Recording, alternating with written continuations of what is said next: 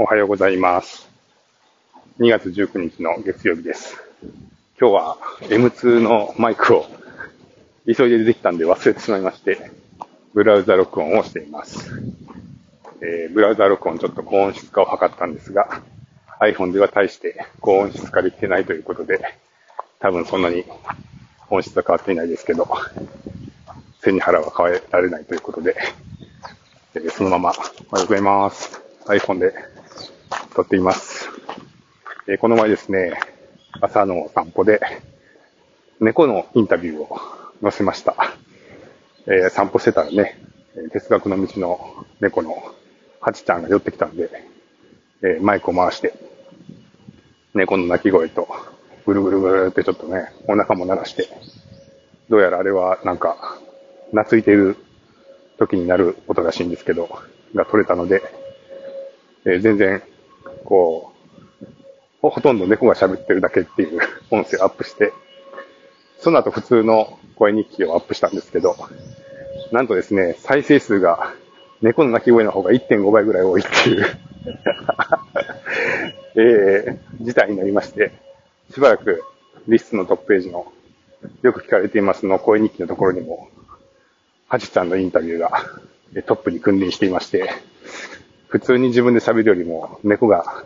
にゃーとかぐるぐるって言ってる方が再生数が伸びるっていうね、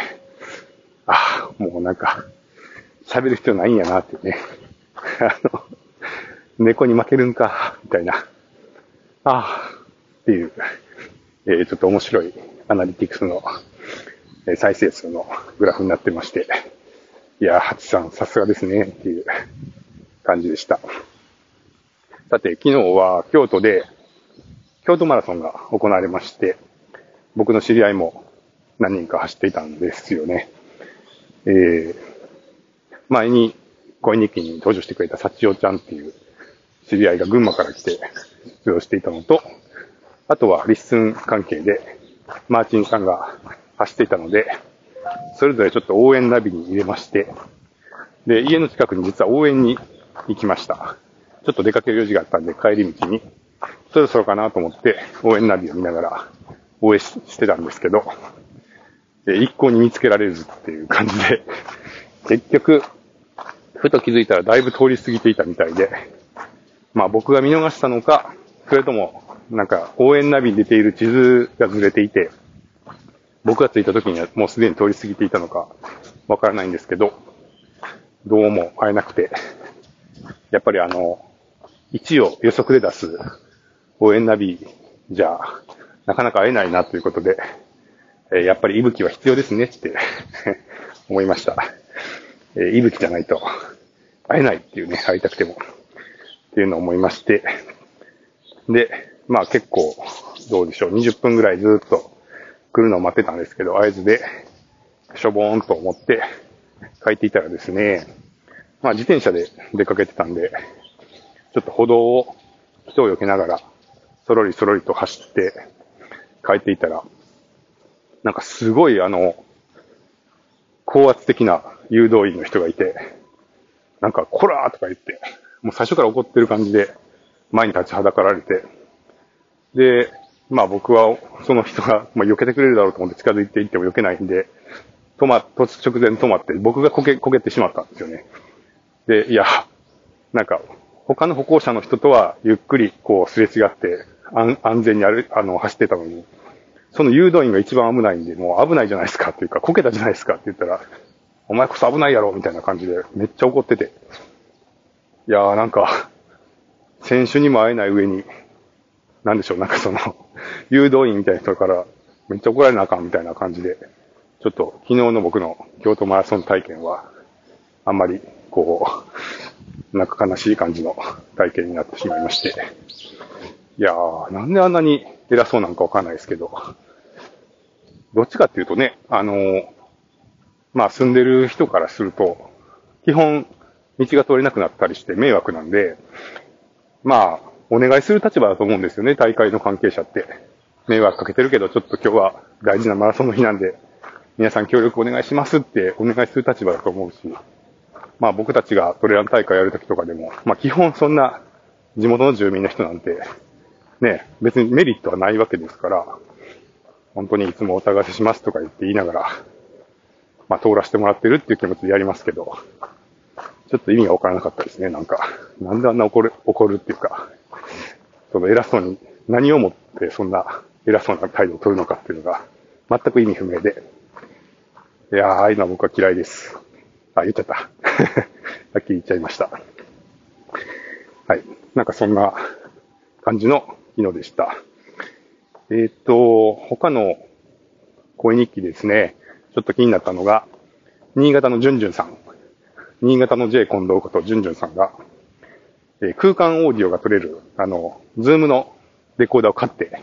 空間オーディオを取り始めたっていうことでですね、実は僕もちょっと気になってたんですよね。っていうのは、最近あの、自宅をホームシアター化しようということで、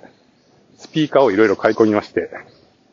えー、結構空間オーディオを再生できる環境が家にできてですね、まあ、とりあえず、えー、映画を見ていると。ドルビーアトモスで見てるんですけど、うちの今環境は、えー、4.1.4チャンネルって言ったらいいかな。えー、フロント2個とサラウンド2個、それから、えー、サブウーファー1個と、あと、天井ですね、トップスピーカーが前と後ろで2個ずつで4つで、4.1.4、まあ、9チャンネルの、えー、構成になっていて、まあ、かなり、えー、空間感が 出ておりまして、えー、イマーシブ感が出ているんで、まず映画をね、あの、見る分にはすごく、なんていうかその映画の世界の中に入ったような感じになって、またあの単なるサラウンドよりもやっぱ上があることで空間感が出るんで、本当にその映画の世界の中にいるような音響空間にこう、中にいるような感じになるんで、本当ちょっと今までの映画の体験とは体験が違うなっていう感じがあって楽しんでるんですけど、えー、そういう環境が整ってきたんで、ちょっとね、音声で空間オーディオってどれぐらいこう、なんか面白いのかなって興味があったんで、ちょっとあの、 Zoom のね、えー、あの、なんか、円錐みたいな形の、あの、レコーダーも気にはなってたんで、あれ使うとちょっとこういう環境とかで、空間オーディオ結構再現できるのかな、どうなのかなと思ってたんで、えー、興味深く聞いてみました。で、まあ、ジュンジュンさんのやつは、えー、まあちょっと空間感あったかな。はい。でもまあ、お一人でね、話してて部屋の中だったんで、まあ残響がちょっと、えー、広がりを持って聞こえるみたいな感じなのと、あとは、まあ LISTEN のフィルターをかけていただいてるんですけど、え LISTEN のフィルターかけたとき、まあノーマライズフィルターの後は、MP3 に変換してるんで、まあ基本2チャンネルになってるんですよね。で、その2チャンネルでも、そのバイノーラルっていうんですか、的な感じで、えー、まあ残響とかが、ちゃんと空間を感じるようなものになっているのかもしれないんですけど、えー、そもそもそのマルチチャンネルの、えー、音声フォーマットって、音声で流すにはどうしたらいいんだみたいな ことをふと思いまして、で、まずですね、その、空間オーディオを歌っている音源を、そのホームシアターで再生しようということを思いつきまして、え、いろいろ、えやっておりました。で、えー、ちょっと調べたところ、えー、空間オーディオを今配信しているのが、Amazon Music と Apple Music の2つと。あとはそれに対応したデバイス。普通に iPhone と AirPods とかだと空間オーディオに対応してるんでいけるみたいなんですけど、その家の AV アンプからホームシアターにつなげた状態でどう再生するのかっていうのが 謎で。で、1個はですね、今 Mac mini をつないでるのがあるんで、その Mac mini で再生したらいけるのかなと思って、HDMI で AV アンプにつないだ Mac mini から再生しようと試みたんですけど、どうやっても2チャンネルのままになってしまうと。で、よくよく調べると、えー、Chrome、Mac の Chrome はマルチチャンネルの再生ができませんみたいな情報が出てきたので、でサファリとできますみたいなことを言うんで、ほんまかと思って、サファリにしてみたところ、えなぜか今度は、えー、Amazon Music が HD にならないっていう感じで、どんどん押し下がってくれないけみたいな ことになって、えー、なんか全然うまくいかないんですよね。で、ちょっとこれは作戦を変えようと思いまして、え、Apple TV をつなげてるんで、Apple TV の方でやってみようかなと思ったんですけど、えー、Amazon Music はどうもダメで、で、もう仕方ないんで、Apple Music には入ってなかったんですけど、一旦1ヶ月お試しで入ってみて、えー、まあそれ PC の方でもやったんですけど、まあ、Mac では無理で、えー、Apple TV の Apple Music に入ってたところ、ようやく、えー、ドルビーアトモスで再生ができました。で、えー、探してみるとですね、まあ、特に海外系の音楽はやっぱり、やっぱりというか、結構空間オーディオ化されてる音源が割と増えてきているみたいで、まあ、ちょこちょこ、えー、ありまして、で、日本のやつは、まあ、そんなに数はないのかな。わかんないですけど、その空間オーディオプレイリストみたいなところから再生してたら、まあ、確かに空間オーディオ感があるかなっていう。えー、今日ちょこちょこ聞いた中では、宇多田ヒカルの、えー、新しい、なんて曲でしたっけ？やつが、まあ、結構、えー、面白い感じの音にはなってたんで、えー、面白かったなと思うんですけど、まあこれもちょっと過渡期なのかなと思いつつも、ただですね、これ、あの、環境が整うと、なんかハイレゾの解像度をどんどん上げていくよりも面白いなっていう感じがしていまして、うん、やっぱりハイレゾは正直そんなに差がよくわからんっていう人が多い気がしてまして、本当に静かなあの環境で高音質なヘッドホンなりスピーカーなりを整えて、えー、すごい集中して聞かないとなんか差がよくわからんみたいな感じがするんですけど、空間オーディオの方はね、普通にあの、囲まれるんで、音に。もう再生した瞬間にわーってなるっていう、やっぱその、すぐわかるみたいなところ結構大きいなと思って。で、まあ、アップルはどっちかというとハイレズよりは今空間オーディオをしてる気がするんですけど、そういう聞いてすぐわかるみたいなところが結構大きいのかなっていう気がしました。はい。というわけで、ちょっとまあ、 Apple Music も入ったんで、しばらくその、あとそのスピーカーが増えたんで、ちょっと音楽、空間オーディオで部屋の中で聞くみたいなのを、いろいろしばらくちょっと試してみようかなとは思いますけど、これが、ポッドキャストに来るのかどうかは、よくわからん。よくわからんし、フォーマットもよくわからん。えー、その、 Zoom のレコーダーを買ってゴニョゴニョすると、 Atmos で配信できたりするんでしょうかね。えー、ちょっと、まだそこまで調べきれてないんで分かってないですけど、まあ、興味はあります。えー、特にね、僕なんかこうやってブラブラ歩いて、環境音と一緒に録ってるんで、360度のね、あの、あ、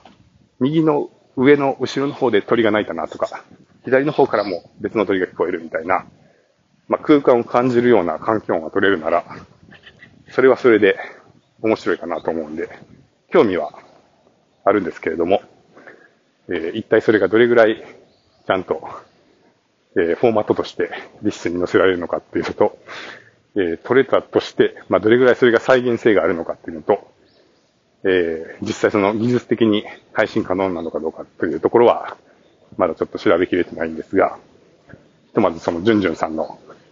機材を買ったっていう話に触発されて、急にちょっと空間オーディオへの興味が湧いているっていう感じです。何か、あの、詳しい方いたら、ご指南ください。はい。ということで、今日から新しい一週間なんで、また、頑張っていきましょう。なんか、京都は天気が悪いみたいで、今もちょっとポツポツ小雨が降り始めてますけど、なんか一週間割と天気予報見ると、雨が割と降るみたいで、梅雨みたいですね、こんな一週間も雨予報なんて。3月ってそんな、あ、2月か今。2月ってそんな時期でしたっけって感じですけど、